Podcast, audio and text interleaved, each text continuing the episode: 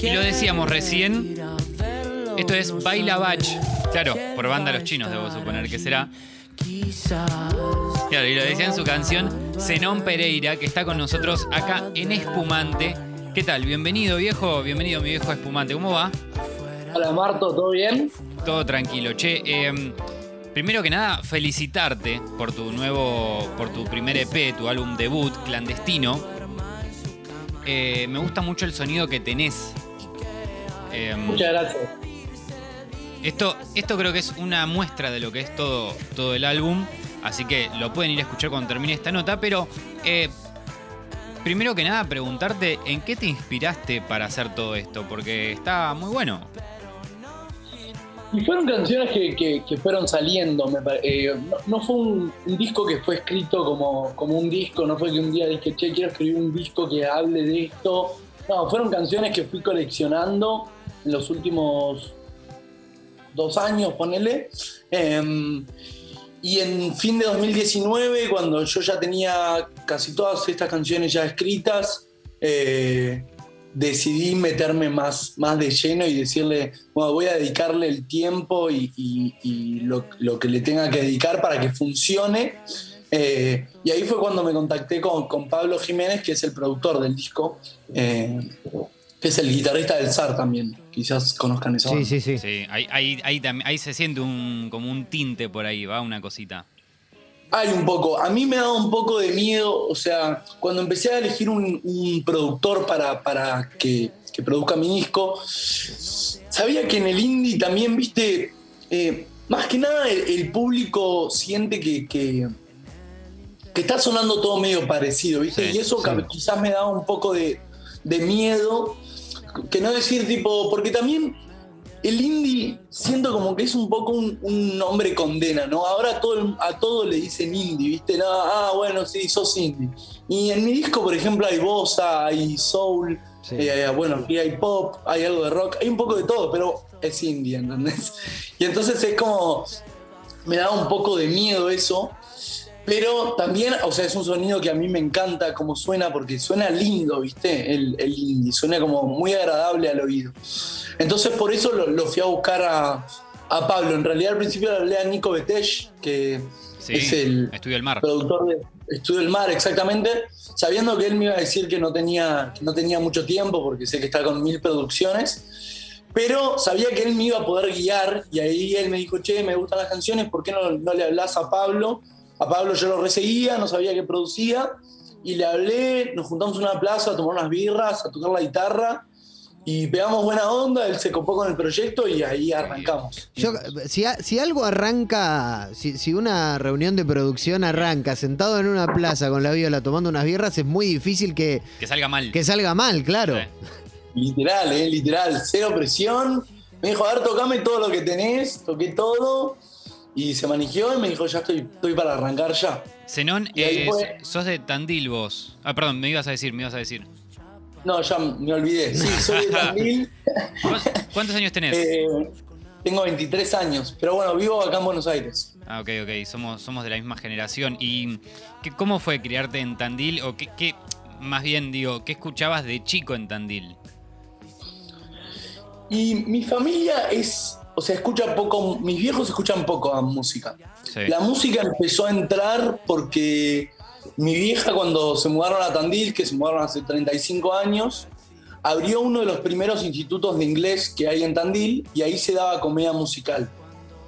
Y mi vieja, toda pulmón, era la directora de- del instituto Mirá. y era la directora de comedia musical, sin saber nada. O sea, mi vieja, una improvisada total.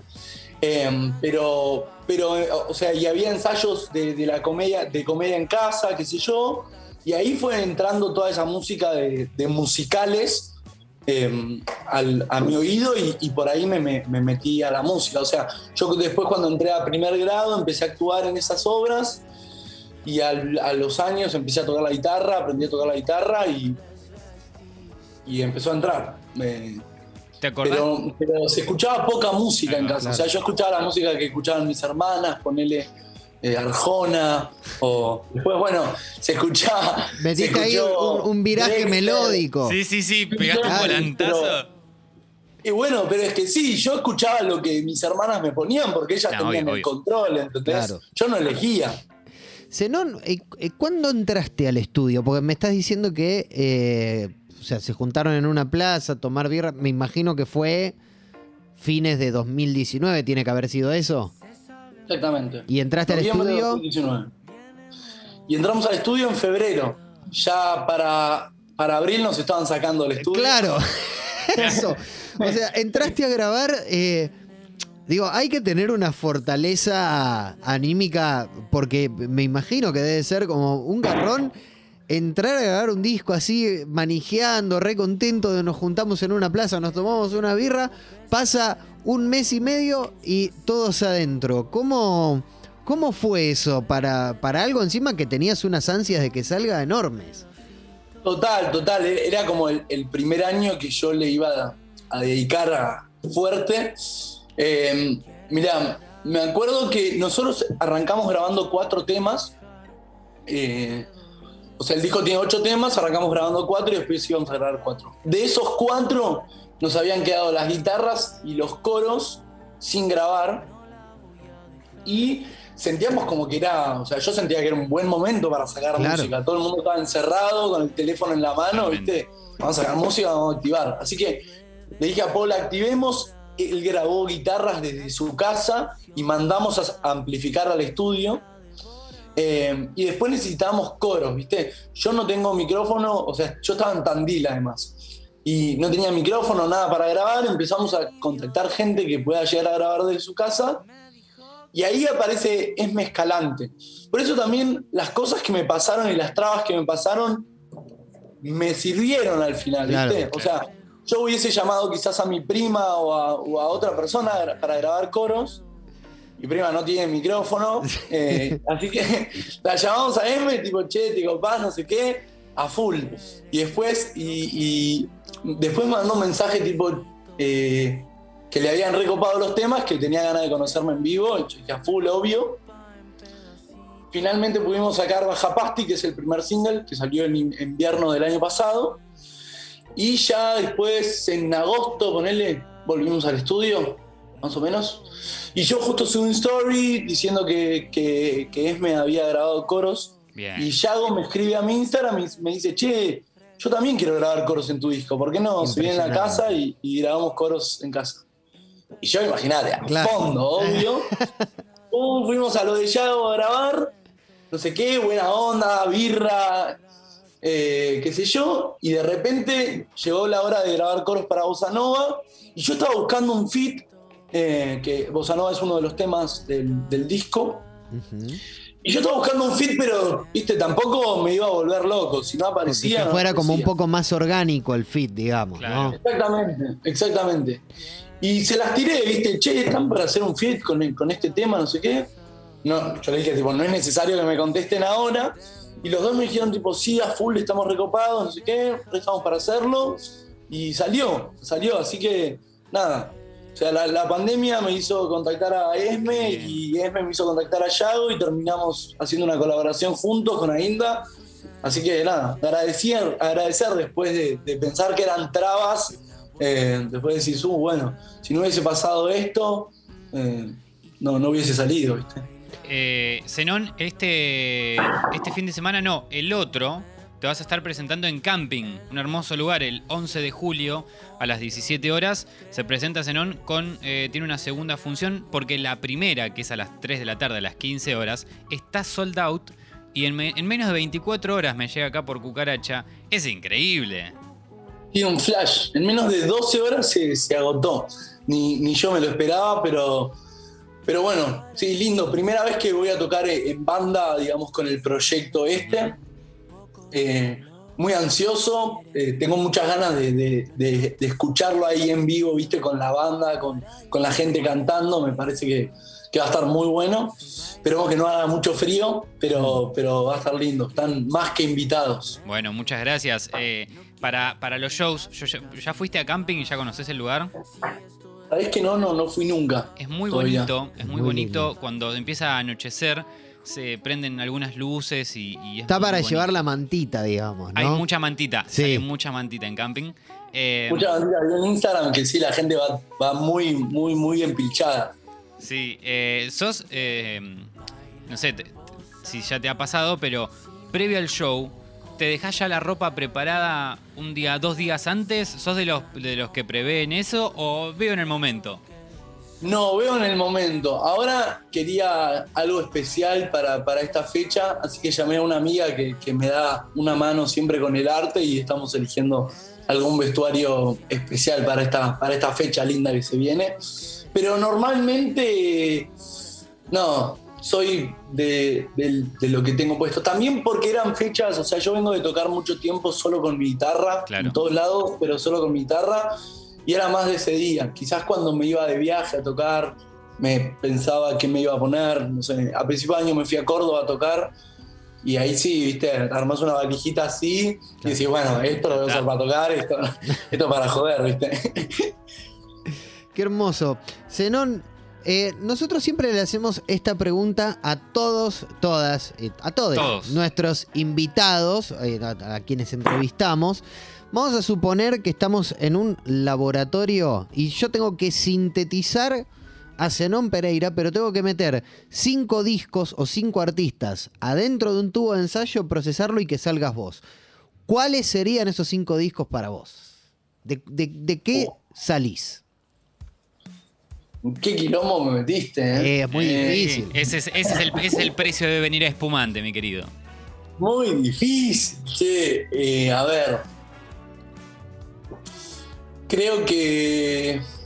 Mm, mm. Tranquilo, pensá tranquilo, pensalo tranquilo, total tenemos tiempo.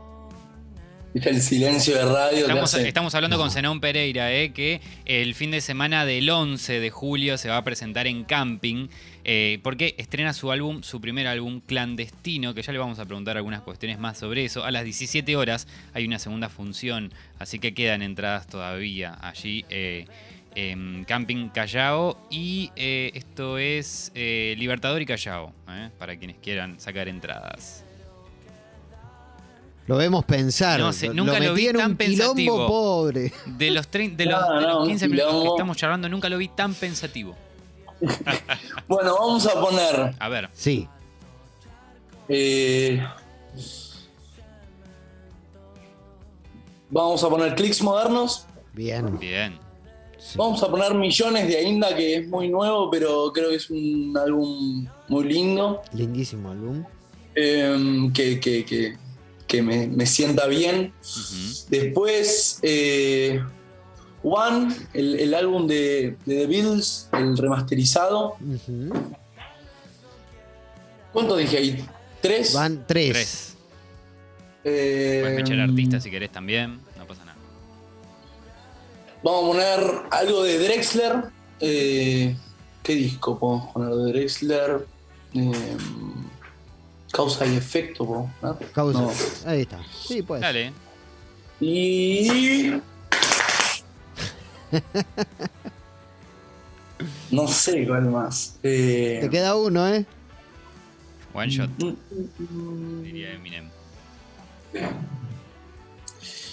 Y voy a poner. eh, mm, no sé qué poner, chicos. Me están matando. me Un artista, matando. un artista, elegí un artista que te guste. Bueno, y voy a elegir a los amigos del, del ZAR, que es Bien, un que, que me acompañó mucho tiempo también. Y bueno, justo Pablito terminó siendo mi productor después, así que vamos Eh, a poner eso. Después de este, después de esta, de esta gran selección de discos, ¿por qué el nombre clandestino para tu álbum debut y, y todo el arte que, que se envuelve detrás de ello?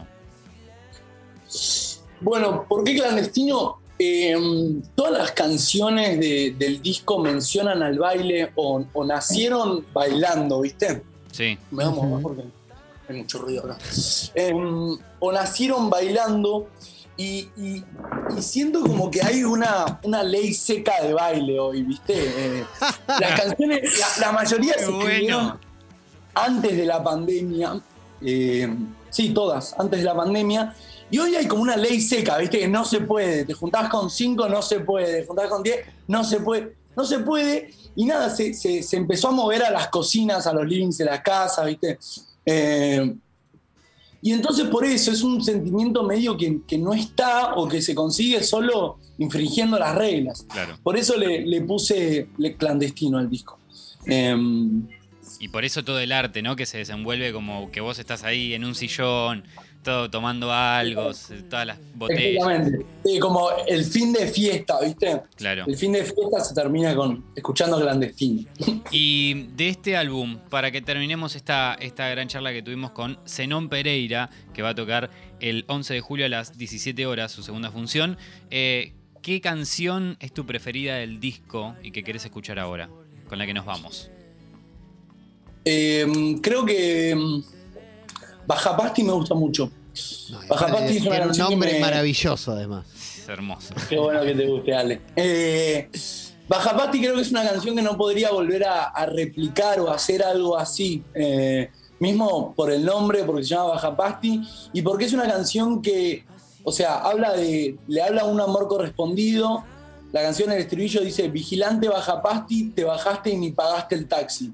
Queriendo decir, me vendiste un viaje o íbamos para allá y ahora yo me quedé acá solito y vos te vas, ¿entendés? Y, y es una canción como que mezcla un montón de sentimientos, tipo, te dice bajapasti, muy fuerte. Si alguien me dice bajapasti así, a, a mí creo que me pongo mal, pero eh, como mezcla eso, como furia y tristeza y, y- y también tiene mucha onda el tema y lo dice de una manera bastante alegre. Así que creo que es mi- de mis preferidos. Igual no podría elegir uno, también me ponen aprietos ustedes. Bueno, pero, dije eh, pero bueno, yo, yo lo hago por vos. Baja Pasti. Entonces, ha pasado por Espumante Zenón Pereira. Busquen clandestino en todas las plataformas de streaming. El un lindo 11 de julio está también tocando en camping. Gracias, Zenón, por tu tiempo. Ha sido una hermosísima entrevista. Y cuando esto pase, ¿no? No, no, no, no seamos bajapasti, venite un día a hacer unos temas. Ale al Marto, estudio. estoy a full para ir, ¿eh? Te digo, de todos los lugares que me entrevistaron, al que más ganas tengo que ir es a Congo. Uy, qué lindo, Qué qué lindo, qué lindo, qué cerrar lindo. con eso. Gracias, Zenón. Nos vemos el, el 11 de julio. Chao, chicos, muy capos, gracias. Por favor. Así pasaba Zenón Pereira por Espumante y ahora sí, nos vamos escuchando Baja Pasti.